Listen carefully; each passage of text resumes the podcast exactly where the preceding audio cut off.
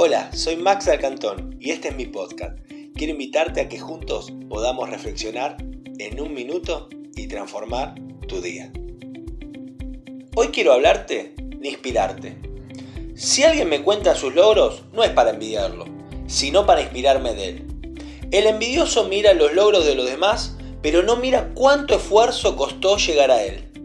Mira en el final, no miran el proceso. En cambio, los que nos inspiramos en los demás, miramos el trabajo, el sacrificio y no solo el resultado final.